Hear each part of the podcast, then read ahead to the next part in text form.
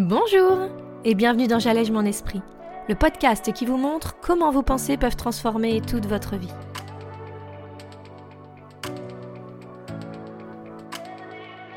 Je suis Julie Laprelle, coach de vie certifiée, et cette semaine, on va parler de pourquoi c'est si difficile de s'aimer au moins autant qu'on aime parfois les autres. Alors vous êtes prêts? On y va? Bonjour et bienvenue dans ce nouvel épisode de J'allège mon esprit. Je vais peut-être avoir quelques petits bruits derrière moi qui pourront vous déranger. Il y a quelques travaux, donc c'est difficile de trouver des moments où il n'y a pas de bruit pour pouvoir enregistrer le podcast, qu'il n'y ait pas les enfants. Donc ne vous inquiétez pas, tout est normal. Donc j'espère que tout va bien pour vous depuis la semaine dernière et que vous arrivez un petit peu à vous concentrer sur vous en ces moments qui sont un peu remants.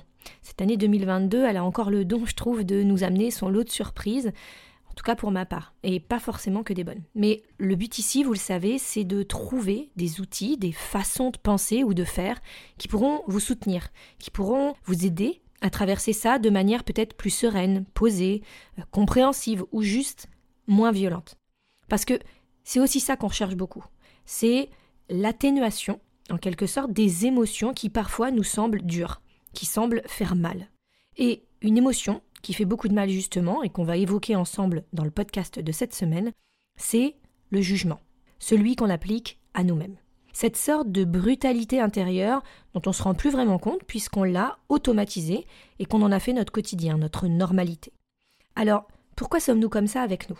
Pourquoi est-ce qu'on se retrouve à se parler de cette façon alors qu'on n'oserait jamais le faire de la sorte avec les autres?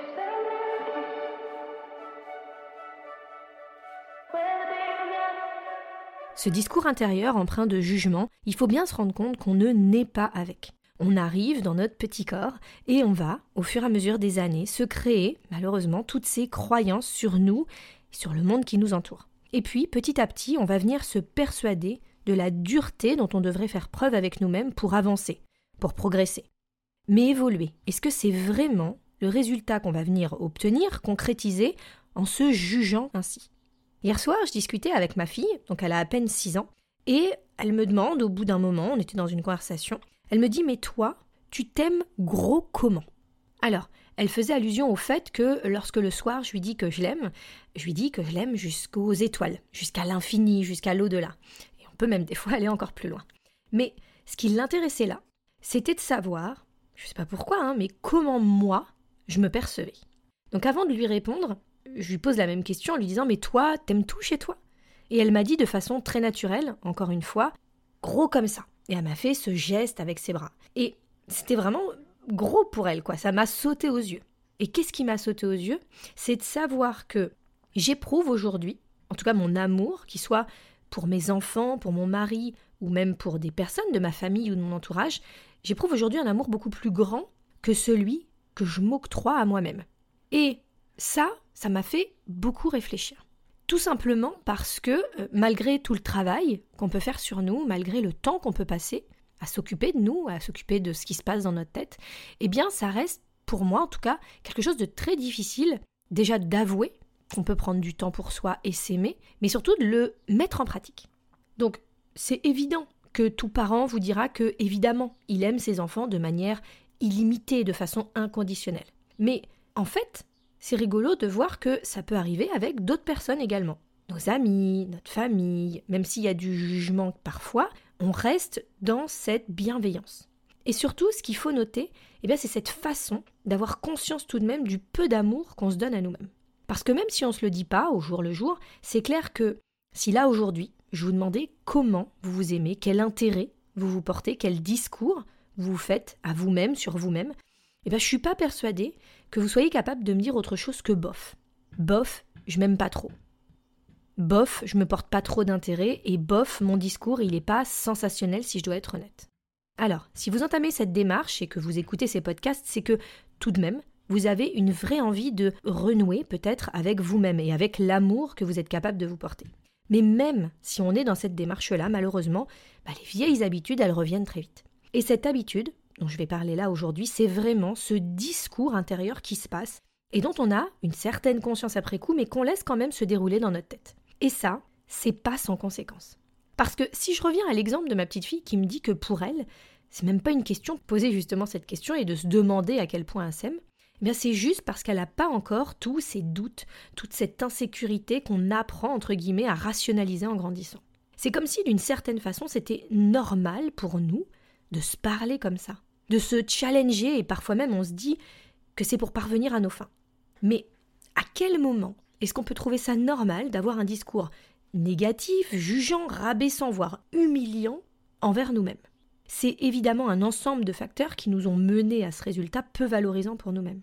C'est même pas venu de façon innée chez nous, hein, puisque comme on le disait tout à l'heure, étant enfant, c'est pas quelque chose qu'on avait en nous. Mais petit à petit, avec l'expérience de la vie, les interactions avec les autres, euh, l'école, nos parents, et surtout l'image de nous-mêmes qu'on se construit, bref, un ensemble de paramètres, eh bien on va se bâtir, on va se créer une réalité, et c'est là que tout va démarrer. C'est là que notre cerveau, il va venir nous offrir des pensées qu'on n'aurait même pas pu concevoir quelques années en arrière. Ce discours, qu'on ne se permettrait même pas de dire à notre pire ennemi.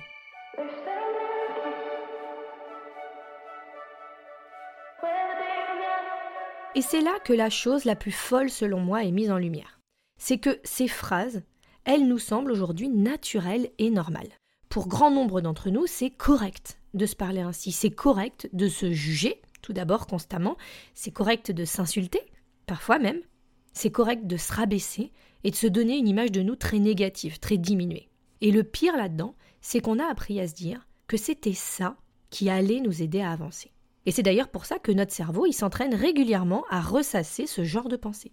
Parce qu'on a également cette croyance que c'est ça qui va nous aider à grandir, qu'il faut se challenger, qu'il faut se remettre en question pour avoir un recul nécessaire pour réussir à avancer. Mais mon Dieu, est-ce qu'on peut enfin se rendre compte que de se dire ça, eh bien, au lieu de nous challenger, ça nous bloque mille fois plus et ça nous empêche d'arriver à ce qu'on voudrait vraiment pour nous-mêmes. C'est ça également que le modèle, cet outil de coaching que j'utilise énormément dans mes séances, nous aide à voir. C'est le résultat qu'on pourrait espérer obtenir lorsqu'on veut mettre quelque chose en place. Eh bien, il est très souvent différent de ce qui arrive concrètement. Une fois qu'on a décelé la pensée de base, celle qui bien souvent est tirée de ce discours inconscient qu'on a envers nous-mêmes, eh bien, on entrevoit très rapidement ce pourquoi on risque malheureusement de ne pas atteindre cet objectif tant désiré. Parce que lorsque notre intime conviction, c'est qu'on est trop nul ou que de toute façon on n'y arrive jamais, comment, je demande bien comment, on peut réussir à se créer quelque chose de constructif et d'évolutif pour nous? Quand ce discours intérieur il nous dit régulièrement que ce qu'on fait c'est pourri, qu'à chaque fois qu'on essaye quelque chose, on finit par abandonner, qu'on n'est pas consistant, qu'on n'est pas organisé, que de toute façon c'est nous et que c'était évident qu'on n'allait pas réussir, comment encore une fois, on peut penser qu'on va se donner quelque chose de positif? Et surtout, pourquoi cette bienveillance dont on sait qu'on peut faire preuve avec les autres, on n'arrive pas à se l'appliquer à nous-mêmes C'est vraiment quelque chose qui revient. Je, je vais vous prendre d'ailleurs cet exemple type qui revient très très régulièrement. Souvent, lorsque j'explique à mes clientes l'intérêt de prendre du temps pour digérer une information, pour vivre une émotion, eh bien, ce qui revient le plus souvent, c'est que la personne en face de moi va me dire mais j'ai pas le temps de m'apitoyer là-dessus. C'est pas ça qui va m'aider à avancer. C'est pas le fait de prendre le temps de ressentir mon émotion qui va me permettre d'avancer. Limite, on se dit que la journée va être gâchée parce qu'on va prendre du temps pour vivre ça. Et puis il y a aussi cette inquiétude de se dire que on va ressentir une émotion. Et en fait, ça c'est quelque chose qui est très inconnu pour la plupart d'entre nous parce qu'on cherche la plupart du temps à les éviter ces moments-là on les compense par aller piocher dans la nourriture. On les compense par aller regarder une bonne série. Vous savez, cette fameuse phrase, on en a déjà parlé, de dire je vais me déconnecter un petit peu, je vais me poser devant la télé, je vais pas réfléchir, ou euh, je vais me mettre dans le ménage à fond. Ça se traduit d'une façon très différente selon les personnes.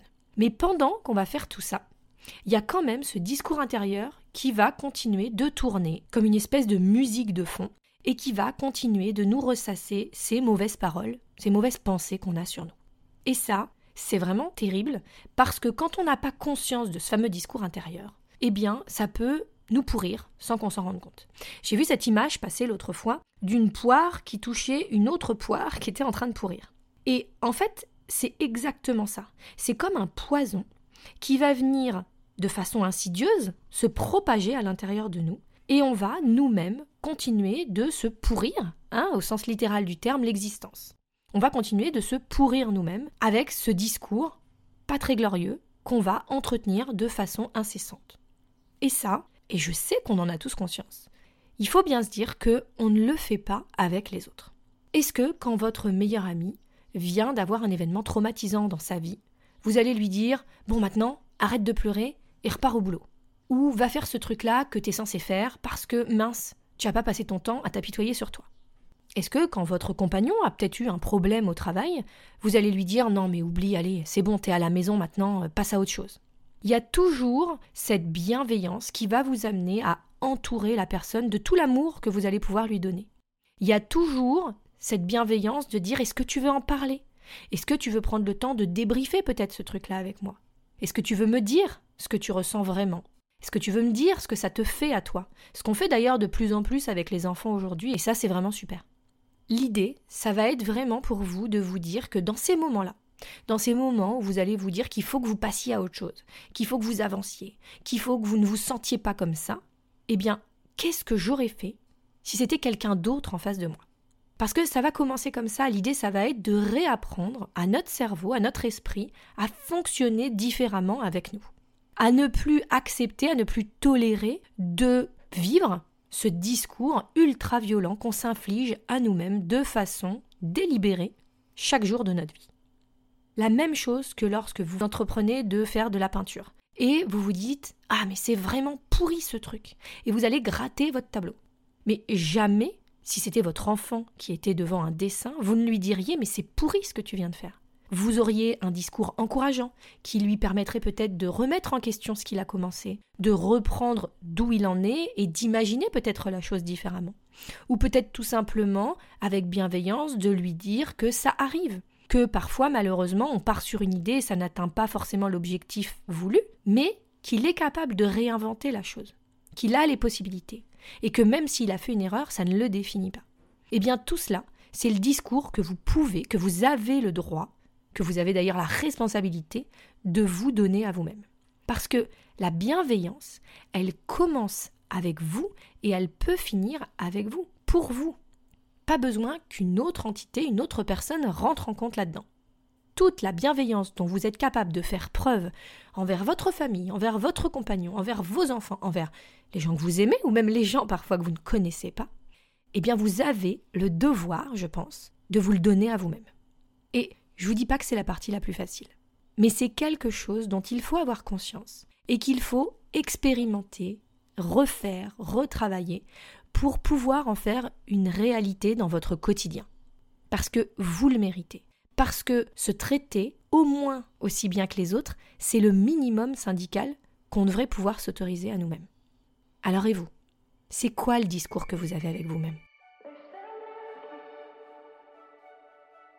Je vous donne rendez-vous, comme chaque mardi, sur mon site www.julielaprel.com pour l'exercice hebdomadaire. L'idée cette semaine, ça va vraiment être de se rendre compte de ce qui se passe dans votre discours intérieur et qui vous amène à avoir toutes ces mauvaises paroles, toutes ces mauvaises pensées. Et sans jugement, le but, ça va être de réfléchir à quelle attitude vous voudriez avoir, quel comportement vous voudriez avoir en réponse à ces critiques que vous vous faites de manière incessante. C'est vraiment un outil hyper révélateur, alors je vous encourage vivement à mettre un petit peu le nez dedans. En attendant mardi prochain, je vous souhaite une très très belle fin de semaine. Je vous encourage à aller chercher toutes ces questions, tout ce discours qui se passe à l'intérieur de vous pour que vous vous rendiez compte aussi de la richesse dont il fait preuve. Parce qu'il n'y a pas que des critiques, il y a aussi des choses constructives qui vont vous permettre d'avancer. Alors n'hésitez pas. Allez chercher cette petite lumière à l'intérieur de vous, parce que c'est quand même là où, quand on rayonne, on arrive le mieux à être au plus près de soi, à être en connexion. Je vous embrasse et je vous dis à mardi prochain. Salut